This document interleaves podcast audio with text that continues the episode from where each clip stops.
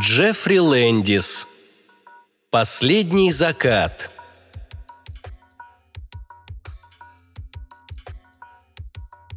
Подобно вражескому истребителю из старого фильма о воздушных ассах, комета вынырнула из-за солнца, оставаясь невидимой на фоне его сияния, пока не стало поздно.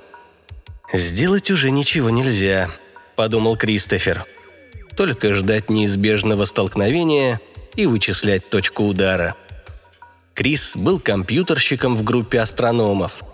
Они открыли комету, но рассчитать ее орбиту, а потом вычислить время и место столкновения предстояло именно ему.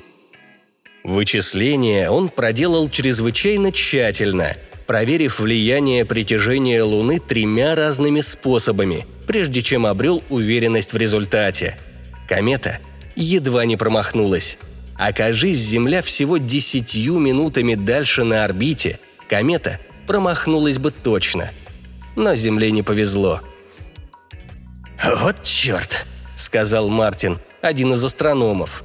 Они собрались в комнате для совещаний компьютерного отдела, хотя результаты можно было бы распечатать в любом из рабочих помещений. «Сорок миль?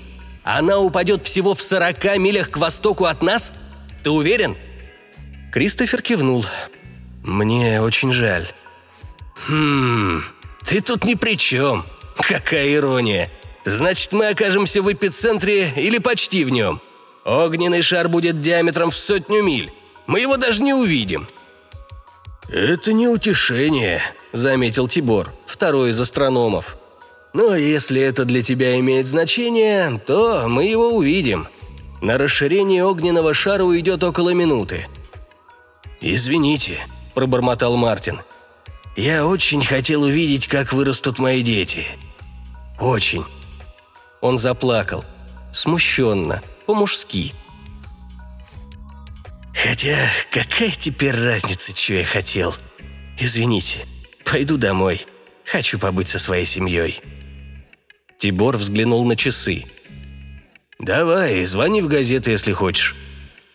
«Зачем?» – отозвался Мартин уже на полпути к двери. «Не вижу смысла». Тибор бросил распечатку на пол. «И то верно. Пожалуй, я тоже поеду домой». Он взглянул на Кристофера. «Знаешь, а ты везунчик», — сказал он, покачав головой. Ты не женат. Никогда не думал, что стану кому-нибудь из-за этого завидовать». «Тоже мне везение», – пробормотал Кристофер. Но к тому времени астрономы уже ушли, и он остался один в ярко освещенной комнате. Полтора часа до конца света. Кристофер знал, что спасаться бессмысленно – когда конец света падает с небес, на планете нет места достаточно далекого, чтобы туда сбежать. Он вернулся в свой офис и взглянул на разбросанные по столу книги и бумаги. Они уже не важны. Сейчас уже ничего не важно. Абсолютно ничего. Он закрыл дверь. Кара сидела у себя в офисе двумя этажами ниже, читая рабочий журнал. В компьютерном отделе института она была новичком – и проработала здесь лишь год. Но нравилось Крису больше всех коллег. Иногда они пили вместе кофе и как-то раз сходили в кино. Когда он вошел, она оторвалась от чтения. «Слушай, Крис, куда подевались все астрономы? Только что искала Тибора, но его нет на месте. И машины его на стоянке тоже нет». «Он сегодня пораньше уехал домой. И Мартин тоже». «Ясно. Ну ничего, поймаю его завтра», и она вернулась к чтению. Кристоферу хорошо с ней работалось, но иногда у него создавалось впечатление, что он совсем ее не знает. Кара была на четыре года моложе, и временами эта разница превращалась в пропасть. Иногда ему казалось, что она с ним слегка флиртует, но уже через секунду Кара превращалась в деловую женщину, приветливую и профессионально уверенную – она была умна и чрезвычайно компетентна. Ей ничего не приходилось объяснять дважды. Ему нравилось с ней работать.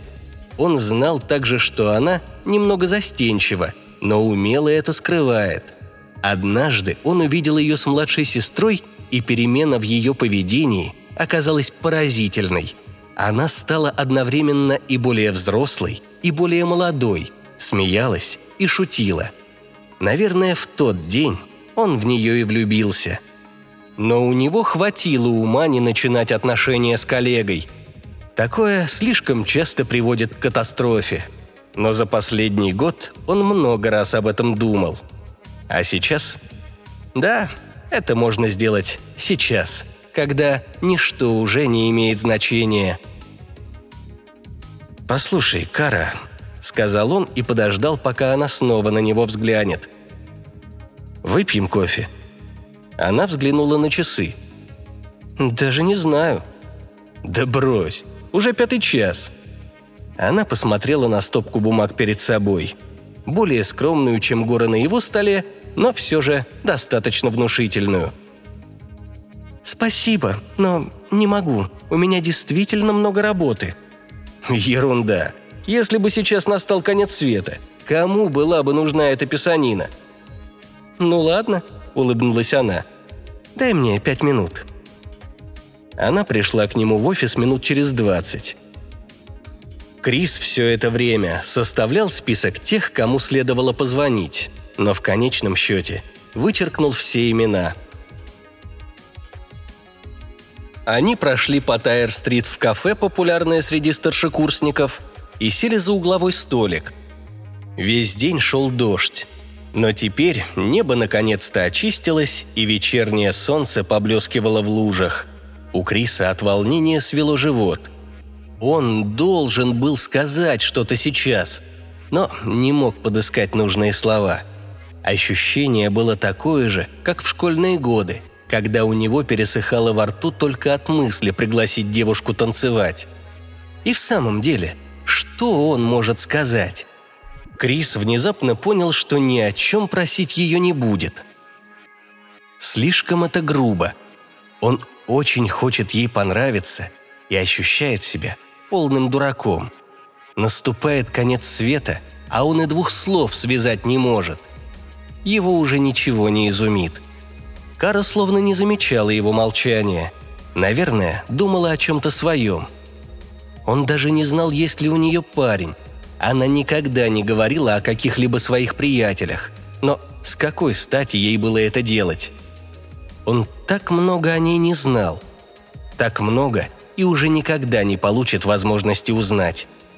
Кристофер отвернулся, притворившись, что любуется отражением заката в лужах, и с трудом сдержал слезы. Осталось две минуты.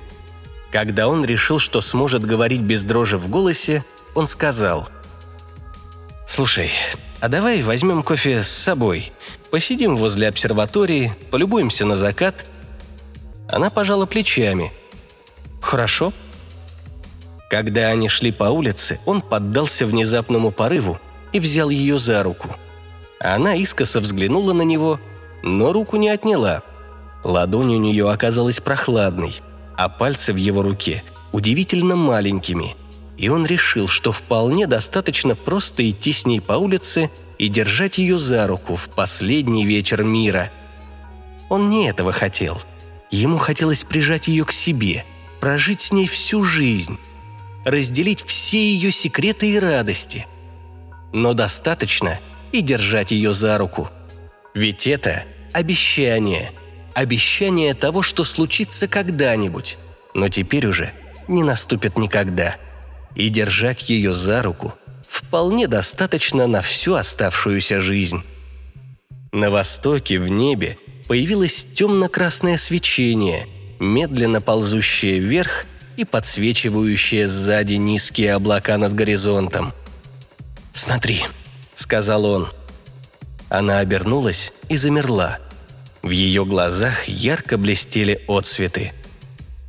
«Какая красота!» — сказала она. «Никогда не видела такого заката. Что это?» Свечение уже растянулось от горизонта до горизонта, а на востоке стало сине-фиолетовым и ярче солнца. «Это конец света», — сказал он. А потом говорить стало нечего. —